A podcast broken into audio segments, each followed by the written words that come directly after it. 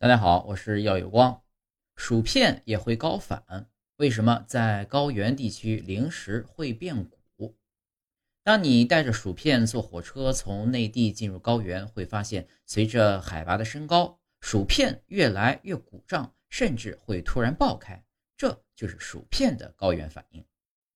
薯片包进入高原会膨胀，是因为气压差异，袋内的气压不变，环境气压降低。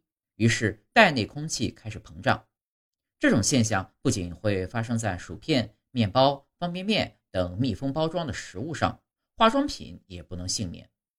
有网友表示，自己带到云南的化妆品刚打开就被喷了一脸。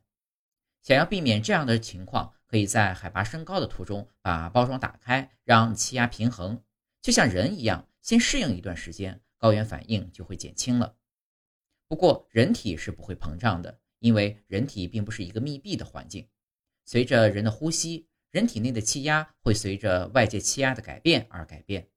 内外压相同就不会发生膨胀，除非在极端环境下，例如人体由标准大气压的环境突然进入到真空状态，肺部就可能会发生爆炸。